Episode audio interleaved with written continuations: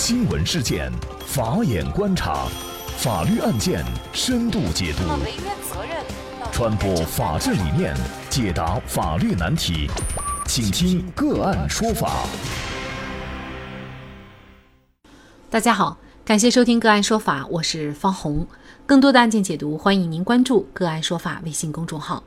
今天我们跟大家来聊一下，男子负债二百一十四万，却只需还三万两千块钱，欠债真的不用还吗？据微信公众号温州法院消息，债务人蔡某是温州一家破产企业的股东，经生效裁判文书认定，他应该对这家破产企业二百一十四万多元的债务承担连带赔偿责任。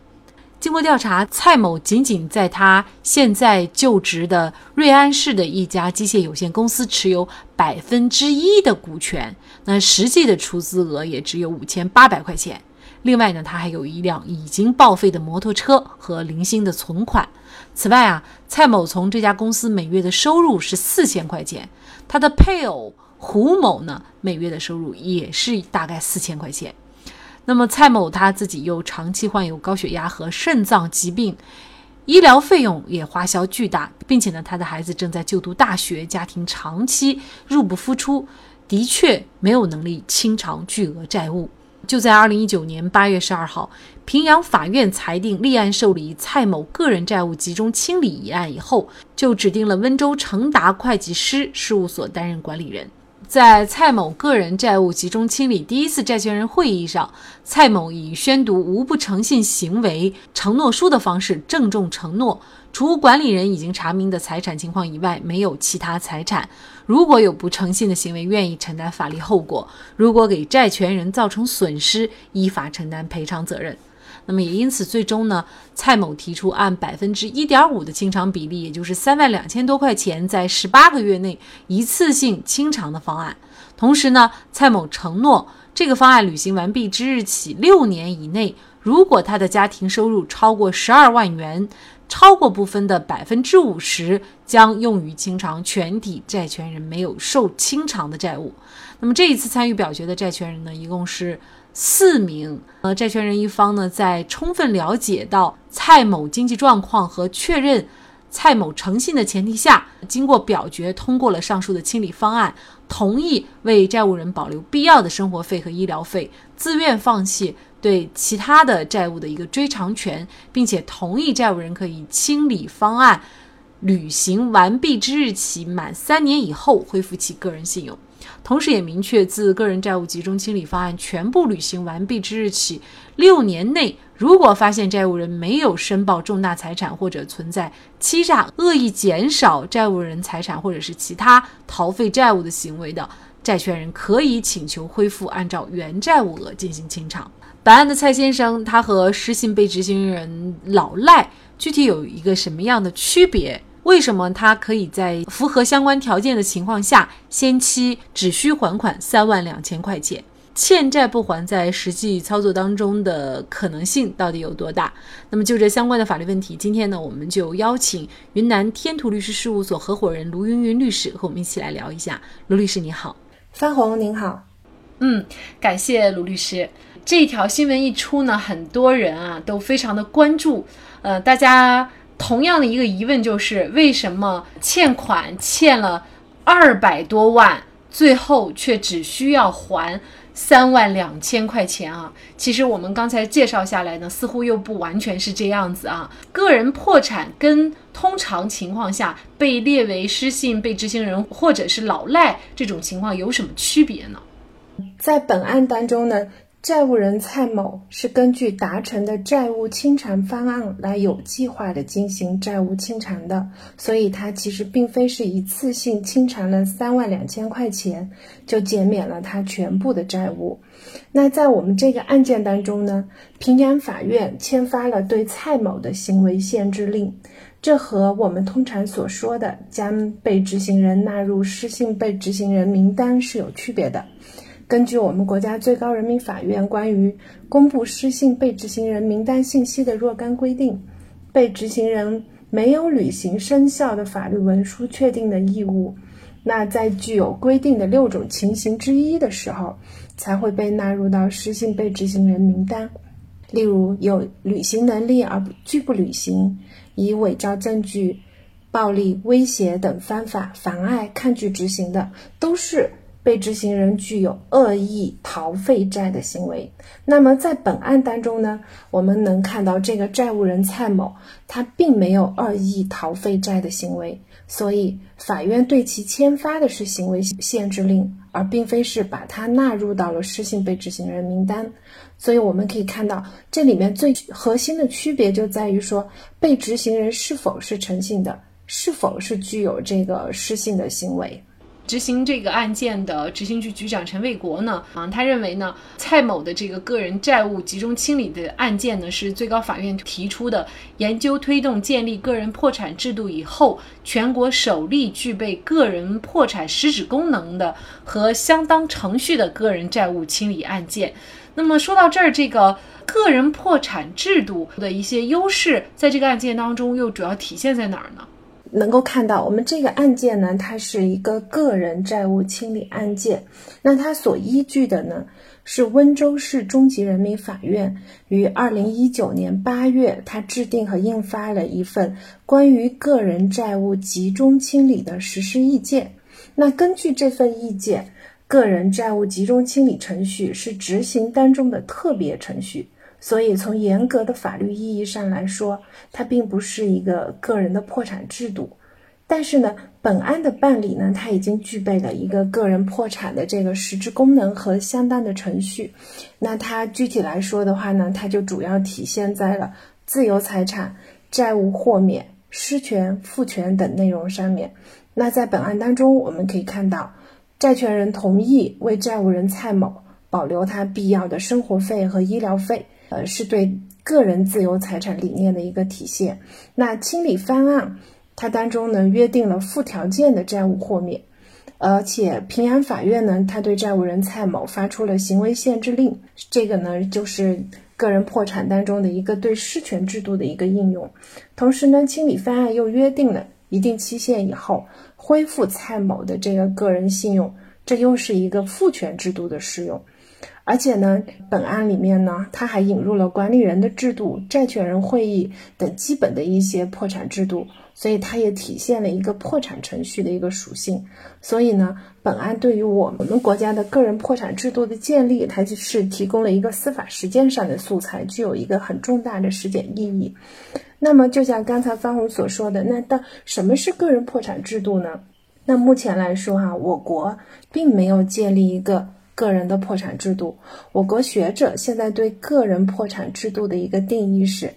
个人债务人不能清偿到期债务时，由法院依法宣告其破产，并对其财产进行清算和分配，或者进行债务调整，对其债务进行豁免，以及确定当事人在破产过程当中权利义务关系的一个制度。嗯，那我们也可以结合我们国家国家发改委等部门二零一九年七月，它联合印发的《加快完善市场主体退出制度改革方案》来看，这个改革方案呢，它也提出了我国要分步推进建立个人破产制度。那个人破产制度它的实体性的内容呢，就包括了债务豁免。自由财产、失权、复权这些制度，那这些制度其实，在我们这个本案当中办理当中，它其实也是有一定程度的一些体现的。那这里我们重点说一下关于这个债务豁免，并不是说所有的债务都会得到豁免，一些特殊的债务它是被排除在免责范围以外的，比如说罚款、税款、教育贷款这些，因为有了这个债务豁免的制度。所以呢，呃，自然也就会产生一些疑问。那比如说，产生个人破产是否会被滥用，会成为逃债的工具的这些问题。那关于这个问题呢，我们要强调一下，个人破产制度它针对的是善意的、诚信的债务人，也就是我们这个案件当中呃所说的是一个诚信而又不幸的债务人，而不是说恶意的有失信行为的债务人。而且呢，这个债务的豁免也是有着非常严格的附加条件的。债务人的消费行为是会受到限制的。就比如在我们本案当中，平阳法院他所发出的这个行为限制令，是对债务人的行为是有很高的一些限制的。那对于债务人欺诈性转让或者藏匿财产的这些失信的行为呢，他就会被得到一个严厉的处罚和追索。那所以来说，我们也从这个个人破产制度的这个内容，我们能够看到哈，个人破产制度对于债权人、债务人、社会其实都是具有重大意义的。对于债权人来说，能够平等的保护债权人的利益，他能够得到债务人能力范围内最大比例的一个清偿。那对于债务人来说呢，是明确了他诚实的一个价值，能够得到一个重新开始的机会。那他的生存和发展权也是得到一个保护。那对于社会来说呢，又能够与个人信用体系相互促进、相互发展，最后呢，能够促进我们的这个市场经济的一个优胜劣汰，来提升我们的这个营商环境。所以说，这个就是一个个人破产制度它一个核心的一个意义在此。可能我们大家觉得很替债权人抱不平啊，因为明明你这欠了这四名债权人两百多万，你最后只还三万两千块钱，那么这显然相差实在是太悬殊了。那么债权人之所以达成这样的一个协议，是因为他还有后续的约定，也就是说呢，如果你的经济条件好转的话，那么你其实还是要。继续来偿付的。那我们也知道，像有一些案件，如果把你列为这个失信黑执行人名单的话，或者说是老赖的话，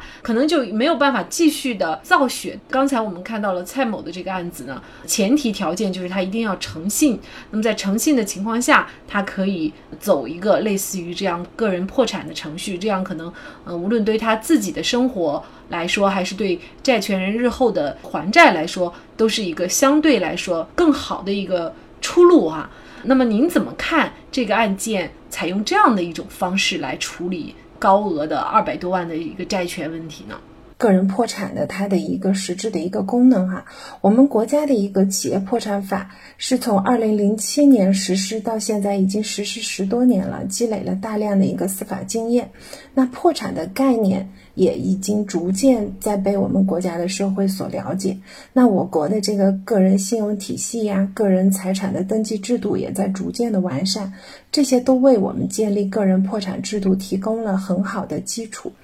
那在这些基础之上呢，我们这个案件的办理呢，就像刚才方红所说，他其实已经是给到了这个债务人，包括债权人一个相对来说更好的一个出路。所以说呢，它已经是在给了这个陷入严重的财务困境，但是又诚实守信的个人，提供了一个债务重组的这么一个机会。所以本案的核心在于说，债务人是诚实守信的。他确实是没有偿债能力的。那在这样的前提下呢，债权人表决通过了清理方案，然后也给到了那债务人一定程度的一个免责，就是我们刚才所看到的，他在前期他能够通过偿还这个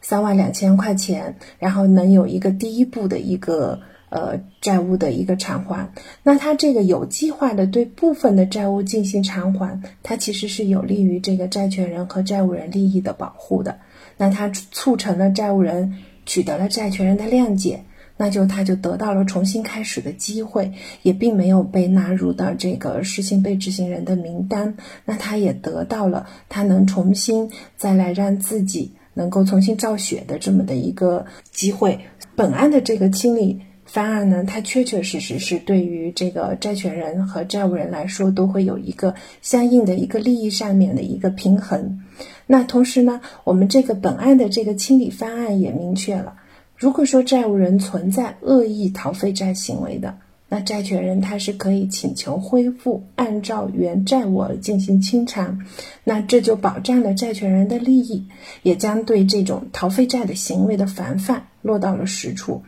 那所以总的来说呢，呃，本案呢作为我国首例的具备这个个人破产实质功能和相当程序的个人债务清理案件，它的办理呢是从解决执行难问题和建立个人破产制度的角度，都具有一个深远的意义。那我们在日常生活当中呢，也接受过很多听友的咨询，其中我们经常遇到的问题就包括：好不容易打赢官司，终于拿到了一纸法院的生效判决了，但是债务人没钱，申请法院强制执行呢，这个钱也要不回来，那么这就遭遇非常尴尬的境地，官司打赢了，钱却要不回来。那么在这种情况下，其实我们很多人怕就怕在债务人不诚信。有钱了也存在别人的账号，明明有财产也恶意转移，所以建立在诚信基础上的个人破产制度，在我国能有一个怎样的开始和落实，我们也将继续关注。好，在这里也再一次感谢云南天图律师事务所合伙人陆云云律师。那也欢迎大家通过关注“个案说法”的微信公众号，具体的了解我们本期案件的图文资料以及往期的精彩案例点评。另外，您在生活工作当中遇到一些法律问题，都欢迎您通过添加幺五九七四八二七四六七幺五九七四八二七四六七这部电话号码的微信号向我们进行咨询和交流。感谢您的收听，我们下期节目再见。